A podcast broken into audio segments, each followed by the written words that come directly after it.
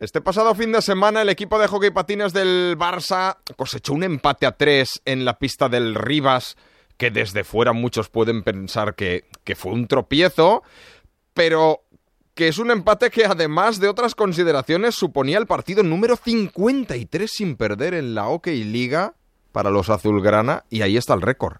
Edu Castro, mister, buenas noches. Hola, buenas noches. Y enhorabuena, felicidades.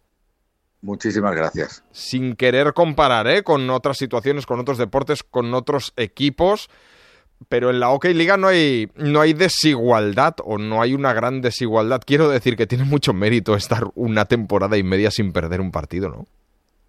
Pues sí, porque si echas la vista atrás, eh, está lleno de partidos ganados por un gol. Uh, también ha habido cuatro empates en estos 53 partidos.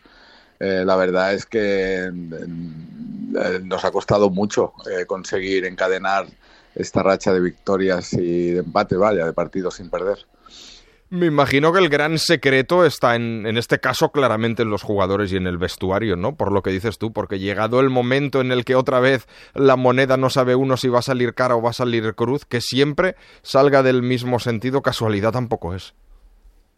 No, es, evidente que nosotros disfrutamos de una plantilla con un talento infinito. Nos gusta decir que ofrecemos una organización mínima para que ellos se puedan sentir libres y que puedan eh, aparecer el talento en circunstancias determinadas y, en eso estamos, en que el equipo se encuentre trabajado evidentemente desde el punto de vista táctico, pero también con un clima de libertad que permita aflorar la inmensa calidad que tienen. Cuando hablas de talento, Edu, pues la gente puede pensar que es que tienes ahí a los magos del, del stick, a los magos de, del hockey patines, pero no solo es eso, ¿verdad? Tienen que florecer muchos talentos para llegar a, a algo tan, tan especial y tan mágico como lo que estáis haciendo. Sí, todos tenemos que poner nuestra, nuestra gotita de, de contribución al, juego en equipo, al buen ambiente, insisto, porque creo que es muy importante.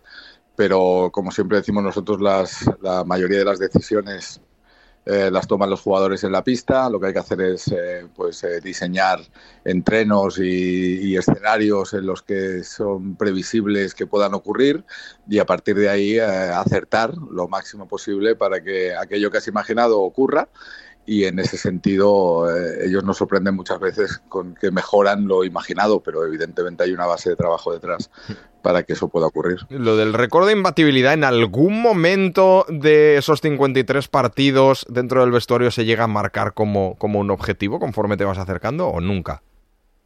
Nunca, nunca, nunca porque somos muy conscientes de que los récords tienen sentido si van acompañados de títulos. Eh, por tanto, no es en sí mismo un objetivo el hecho de ir atesorando partidos, es algo que te vas encontrando.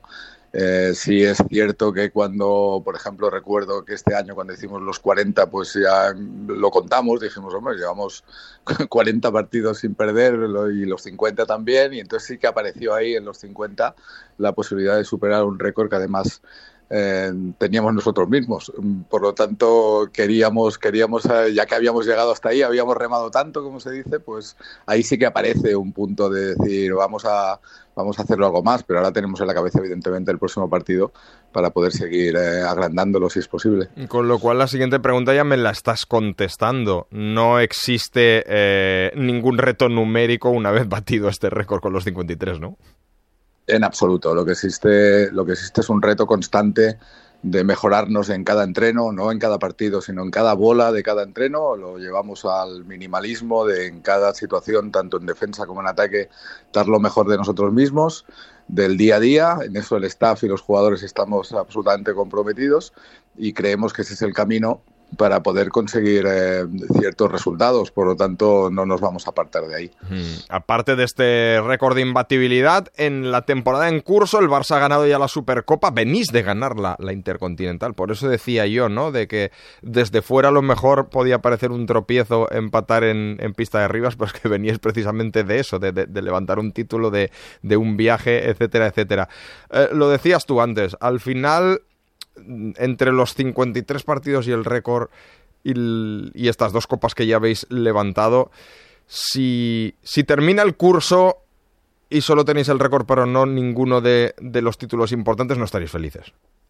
No, en absoluto. Eh, creemos que este récord lo que te hace es eh, afianzarte en el trabajo del día a día pero contentísimos por ganar la Copa Intercontinental, como bien dices, después de un viaje nada menos que de Argentina y después eh, ya en el horizonte el próximo título que es la Copa del Rey la semana siguiente y, tenemos claro que el objetivo es, ganar títulos y también tenemos claro que la forma de jugar es la que te puede hacer conseguirlos no diría con facilidad sino con cierto optimismo. Mm, Edu tú hablabas antes de y a pensar en el siguiente. El siguiente partido es mañana de, Liga Europea contra el Liceo. El, el reto continental es el gran reto en mayúsculas de esta temporada Siempre, siempre, siempre decimos que la Copa de Europa es la copa que hace más ilusión. Eh, desde ese punto de vista, haberle ganado la final de la Intercontinental al actual, al vigente campeón de Europa, que es el Porto, pues eh, también nos refuerza muchísimo la idea. Pero está claro que nos hemos ganado jugar en la última jornada de, de liguilla, nada menos que en La Coruña, ya sin nada en juego, pero afrontándolo como un reto más de un partido como si hubiera algo y después eh, tendremos un cruce, sea contra quien sea, dificilísimo para intentar estar en la Final Four, que, eh, que además es, como eh, indicabas tú en la pregunta, pues el, el, título que más ilusión hace, sin duda. Sí, ponía yo las mayúsculas porque, fíjate, es casi una normalidad desde 2018 que no gana la Liga Europea el Barça.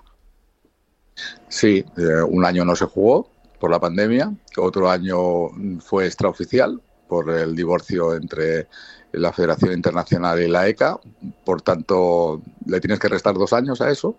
Los otros dos se han jugado en Portugal, uno hemos caído en semifinales y el otro por penaltis, también en semifinales.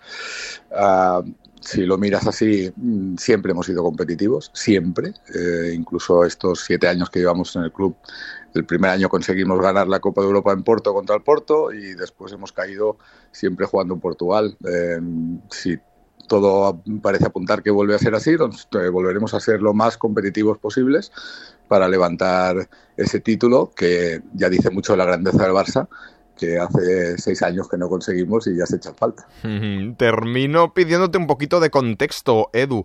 ¿Por qué los clubes portugueses han conseguido en los últimos años ser los grandes referentes? Porque es prácticamente ellos, algún italiano y el Barça porque hay eh, clubes, eh, en primer caso, clubes de fútbol eh, muy importantes detrás de la sección de, de hockey, que están invirtiendo muchísimo en captar talento, talento que muchas veces viaja desde Cataluña hacia allí, no desde Cataluña, sino desde Argentina, desde Italia, desde Francia, son, han armado equipos muy potentes y después también hay otros proyectos, no con equipos de fútbol detrás, que también son súper profesionales y eso hace que la Liga Portuguesa actualmente donde pues meta más equipos en las finales de la competición europea añadido a lo que te comentaba antes, que además se, suele jugar en Portugal últimamente. Por tanto, eso lo hace todo más difícil y también más atractivo. Edu Castro, mister del Barça, de su equipo de hockey patines. Enhorabuena por ese récord, por esa imbatibilidad de 53 jornadas en la OK Liga, que siga bien la temporada, por el resto de retos. Muchísimas gracias y a vosotros por darle tanto valor.